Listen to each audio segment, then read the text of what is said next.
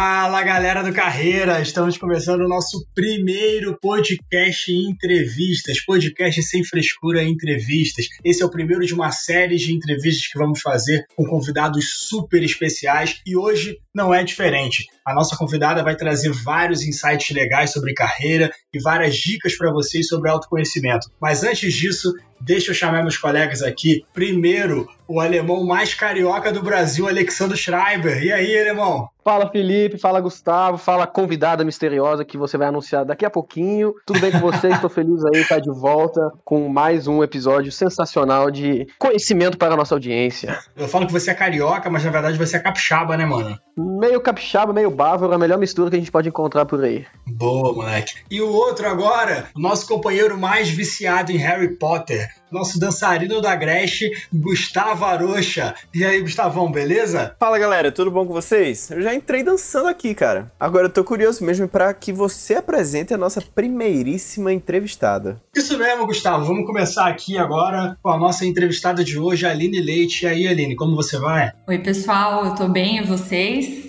Muito tudo feliz. Tudo ótimo, tudo ótimo. Por estar aqui e fazer parte do primeiro podcast entrevista de vocês. Para mim é uma honra. Que isso, o prazer é nosso de ter você como convidada. E a gente queria, Aline, na verdade, que você se apresentasse, falasse um pouco da sua carreira, da sua trajetória, para o pessoal conhecer você. Vamos lá. Então, sou Aline Leite, tenho 29 anos, sou formada em administração com ênfase em comércio exterior e tenho um MBA em gerenciamento de projetos. Eu trabalho na Mercedes faz quase 11 anos e a minha carreira profissional basicamente se resume lá, né?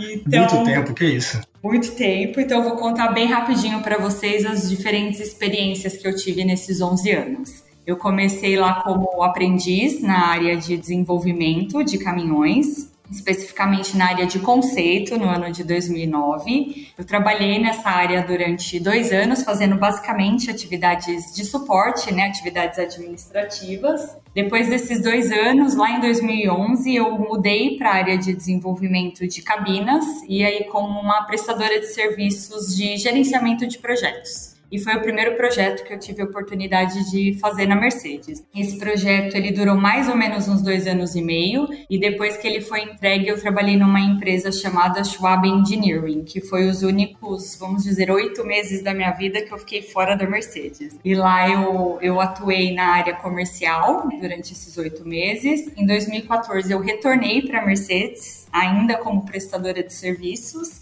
na área de, de cabinas, também fazendo gerenciamento de projetos. Trabalhei lá até 2015 e aí finalmente eu virei uma funcionária oficial da Mercedes. Então fui contratada em 2015 na área de, de gerenciamento de projetos. Trabalhei lá até 2017 e depois disso, eu mudei para uma área que cuidava de redução de custos de produto, né? Onde eu dedicava 50% do meu tempo para esse tema e 50% eu fazia assessoria do vice-presidente de engenharia. E em fevereiro desse ano, eu mudei para a área comercial e é a função que eu tô é, até o momento, né? Então, uma, de uma forma bem resumida aí, os quase 11 anos que eu tô na Mercedes-Benz. Nossa, eu acho que nesses 11 anos de Mercedes você realmente conseguiu ter uma visão legal do todo, né? Só que, pelo que você falou, bem focada na parte de engenharia, uma visão do todo ali da parte realmente de, de produção do veículo e tal.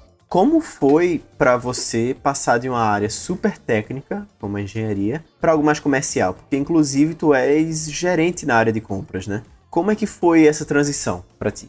Foi uma transição bastante desafiadora, né, Felipe? Na verdade, esse processo de transição ele começou quando eu estava na, na assessoria e eu decidi no momento, naquele momento da minha carreira que eu gostaria de assumir uma função de liderança. E aí foi, na verdade, onde começou todo o meu processo de autoconhecimento, porque eu decidi que eu queria fazer uma transição, eu gostaria de fazer algo diferente, mas eu não tinha muita certeza para onde. Então eu fui uhum. procurar um, um suporte e aí foi quando eu comecei o meu processo processo de coaching, né? Para entender um pouco mais dos meus valores, quais eram as minhas crenças, quais eram os meus talentos, no que, que eu era boa, no que, que eu não era boa. E o processo de coaching ele auxilia com muitas ferramentas, muitas técnicas para trazer esse autoconhecimento. E aí autoreflexão, né? Exatamente, uma autoreflexão aí para de fato me conhecer melhor. E depois Bacana. de todo esse processo, eu consegui entender o que, que era importante para mim, quais eram as minhas metas, objetivos, os meus talentos.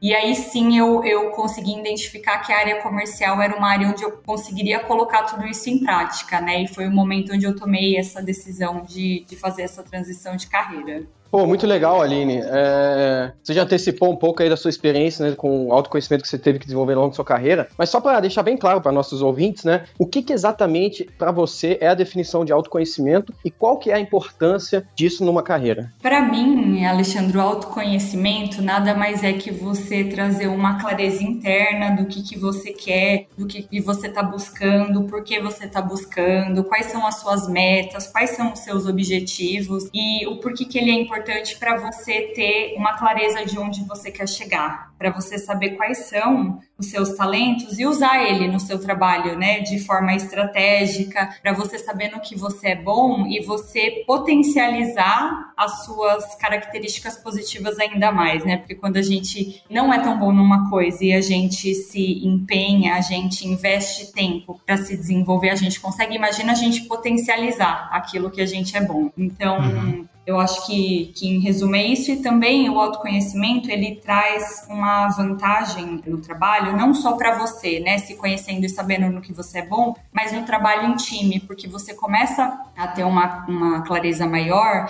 e consegue conseguir é, enxergar no que, que as pessoas são boas. Então, principalmente numa função de liderança, eu acho isso um ponto extremamente importante, porque você consegue alocar, né, as pessoas de uma forma mais estratégica para que elas atinjam tenham aí o seu melhor desempenho fazendo aquilo que elas gostam e aquilo que elas são boas. Não, perfeito. Ainda mais em posição de liderança, quando você tem uma noção, tipo, você se conhece, na verdade, e sabe qual é o seu estilo de liderança, você consegue aplicar o melhor estilo de liderança para as pessoas que você está comandando no time ali, né? Quando você consegue identificar os seus pontos fortes, os seus pontos fracos e consegue identificar também das pessoas do seu time, ou então qual é o fator motivador de cada um deles, e aí você consegue trabalhar muito melhor com todo mundo, né? Exatamente. Aí você consegue atingir um, um alto desempenho melhor, né? Seu e do seu time também, alocando as pessoas nas, nas funções corretas. E isso traz uma qualidade de vida muito melhor, um bem-estar muito melhor, porque uhum. você está fazendo o que você gosta, no lugar que você gosta, você está potencializando talentos que você já tem naturalmente. Eu acho que as pessoas têm, às vezes, dificuldade de reconhecer naquilo que elas realmente são boas, né? Às vezes, por né, pararem para se analisarem, se observarem, para entenderem que elas fazem bem e fazem mal. Então, realmente é muito importante ter essa, essa inteligência, né, de tentar compreender quais são suas competências e quais não são. Concordo mil por cento com vocês dois, gente, porque você realmente precisa buscar o entendimento, né? Mas, Aline, para aprofundar um pouco aqui, dar uns exemplos pro pessoal que está escutando a gente. Como é que você aplicou nessa tua jornada o autoconhecimento, esses conceitos né, de autoconhecimento no dia a dia e como é que isso ajudou na construção da tua carreira? Um exemplo bacana, acho que foi na época que eu cuidava de redução de custos, né? Fazendo esse processo de autoconhecimento, eu, eu percebi que eu sou uma pessoa que gosta muito de fazer acontecer, que gosta de realizar. Esse é um dos meus talentos. Então, eu, até na função de gerenciamento de projeto, eu sou aquela pessoa que eu pilho os outros para fazer quando o pessoal vem para mim com 10 problemas, eu vou com 11 soluções. Eu sou uma pessoa extremamente comprometida com prazo. Então, assim, para mim não tem a história de não fazer. Isso daí você aprendeu com os alemães, né? Pontualidade total. é, principalmente na, na Mercedes. Né?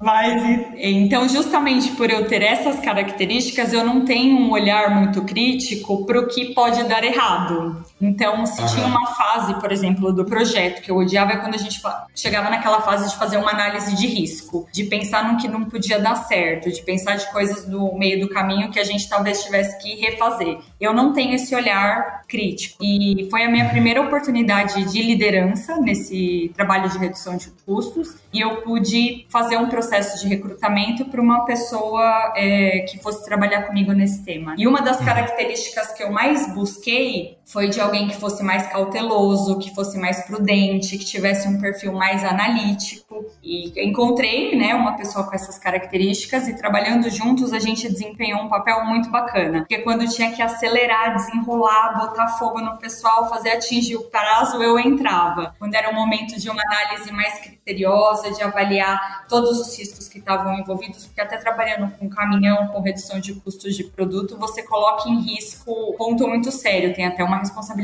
social por trás. E essa pessoa que trabalhava comigo ponderava esse outro lado que não era tão desenvolvido meu, e eu complementava uhum. com esse talento mais de querer realizar e fazer nessa junção, atingir os resultados mais de forma confiável. Isso aí é uma coisa que as pessoas têm muito um conceito, acho que muitas vezes um conceito errado na hora de formar um time, né? Como você tinha o autoconhecimento, como você se conhecia e sabia qual era o seu ponto fraco, você procurou alguém que te completasse, mas não alguém que tivesse as mesmas características que você. Porque na verdade, quando você monta um time, muitas pessoas acabam às vezes optando por pessoas que são muito boas mas são muito boas na mesma área. E aí alguma, algum ponto dentro da estratégia desse time vai ficar debilitada. Porque se você tiver dois caras que forem muito bons, igual, igual você era, você e mais uma outra pessoa muito boa com a execução e não tão boa nessa parte analítica, a parte analítica ficaria comprometida. Então o autoconhecimento aí foi uma arma perfeita para você conseguir fazer um time completo para a execução da atividade, né? Cara, muito legal, muito legal mesmo. Exatamente, por isso que eu até comentei que acho que o autoconhecimento ele desenvolve esse perfil mais colaborativo, porque você vai entender no que você é bom e no que você não é, você vai buscar pessoas, né, que tenham as características que te faltam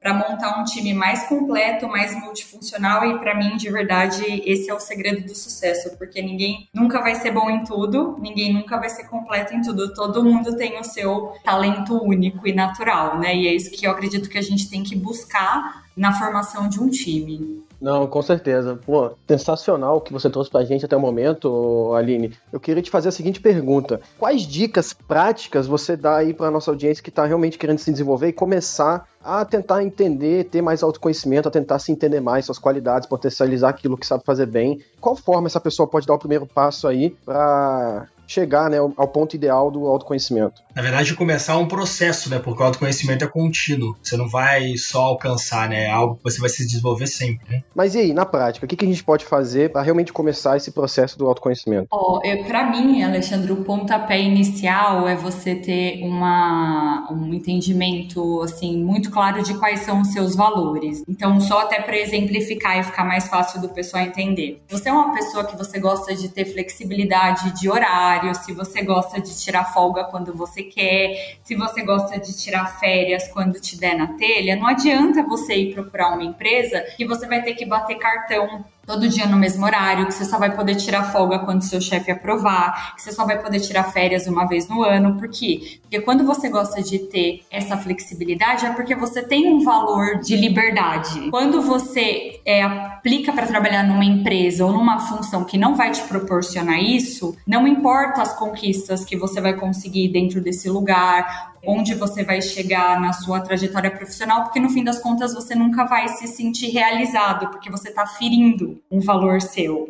Então, como primeiro passo, eu daria a dica de entenda o que é importante para você, entenda quais são os seus valores, quais são suas crenças e os pontos que você nunca vai colocar em jogo independente da oportunidade que aparecer. Uma segunda dica que eu daria é de duas ferramentas que eu utilizei nesse processo de coaching e que para o início, né, de, de um processo de autoconhecimento, elas me ajudaram muito. Um foi um teste que chama Clifton Strengths, que é da Gallup, que é um instituto que, que pesquisou quais são os 34 talentos, né, universais, e você faz esse teste e ele te dá os seus 10 principais. Deixa eu só ligar a tecla SAP aqui, Clifton Strength, né, imagino que seja de forças de Clifton, correto? Isso. E eu dei até uma pesquisada aqui, ele custa em torno de 50 dólares e ele foi um teste que me ajudou aí a ter uma clareza inicial bem legal. Um outro, vocês já devem conhecer aquela ferramenta do DISC, né? Que diz se você tem um perfil mais analítico, mais planejador, mais executor, mais comunicador. E ela também foi importante para eu me conhecer, né? Um, um, pouco melhor. Tem uma que é bem simples, que acho que todo mundo pode fazer, que eu até fiz no, processo, no meu processo de coaching, mas é uma avaliação 360. Então eu peguei algumas pessoas da minha família, do meu trabalho, e fiz duas perguntas bem básicas, né? Quais são os pontos fortes que você enxerga em mim, né? Quais são os talentos que você vê naturalmente em mim? Me dê um, um exemplo das situações que você enxergou isso e quais são os pontos que eu preciso melhorar. E eu mandei assim para pessoas que me conhecem bem, e foi engraçado, porque recebendo as, as respostas, a gente pode enxergar que quando de fato é um talento, é um ponto muito natural, as respostas trazem uma unanimidade. Então, acho que aí para um primeiro passo, isso é um, um, exercício que pode ajudar a galera. Acho que isso daí é o que é, o pessoal sempre procura, né? Algo mais prático, assim, porque de teoria as pessoas acabam achando várias e às vezes é muito difícil você aplicar a teoria na prática quando você não vê nenhum exemplo, né? E aí, pegando o seu exemplo, pegando essas dicas que você deu, eu tenho certeza que o pessoal vai começar a botar isso em prática e já começar esse processo do autoconhecimento. Gente, eu sei que o podcast está chegando ao fim. Eu sei, passa rápido, né? Mas eu tenho uma última perguntinha aqui para a Aline. Eu acho que é legal a gente criar uma tradição aqui no, no Entrevista Sem Frescuras de perguntar aos convidados indicações de livros que ajudaram na construção da carreira. Lógico, não precisa ser sobre autoconhecimento, né? Senão a gente só vai indicar aqui autoajuda.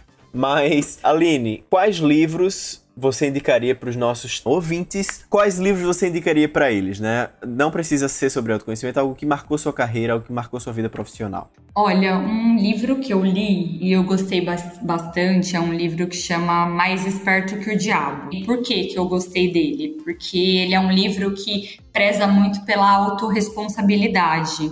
E então eu acho que assim, é muito importante a gente entender quais são os nossos valores, quais são as nossas crenças, quais são os nossos talentos, mas no fim das contas é a gente assumir a autorresponsabilidade da nossa vida, né? A gente uhum. começar a ir atrás das nossas metas, dos nossos objetivos, porque no fim das contas nós somos os únicos responsáveis pelos nossos resultados. E esse livro Sim, ele traz muito disso, então por isso que eu achei ele bastante interessante. Se eu pudesse indicar uma leitura para o pessoal, com certeza seria essa.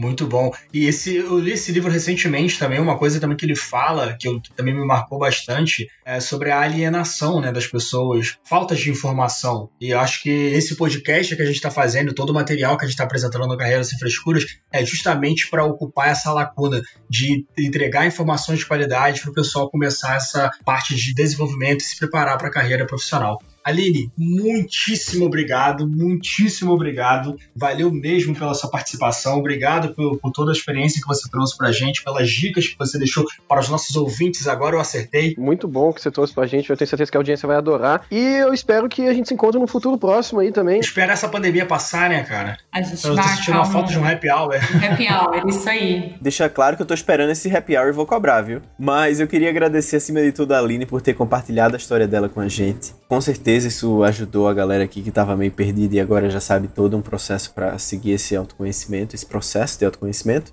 E para quem está escutando, dizer que continue escutando nosso podcast que vai vir dicas quentinhas nos próximos também. Meninos, eu que gostaria de agradecer, acho incrível o Instagram de vocês, o Carreira Sem Frescura, muito feliz de fazer parte de um podcast de vocês e me chamem mais vezes para a gente bater um papo legal igual foi o de hoje. Um grande abraço para todos. Pode deixar. Valeu mesmo, hein? Gente, estamos ficando por aqui. Não se esqueçam de seguir a gente nas redes sociais, arroba Carreira Sem Frescuras. Estamos também no LinkedIn. Então é isso. Segue nossa página lá e tamo junto. Até o próximo episódio. Valeu! Falou. Valeu, auf Wiedersehen!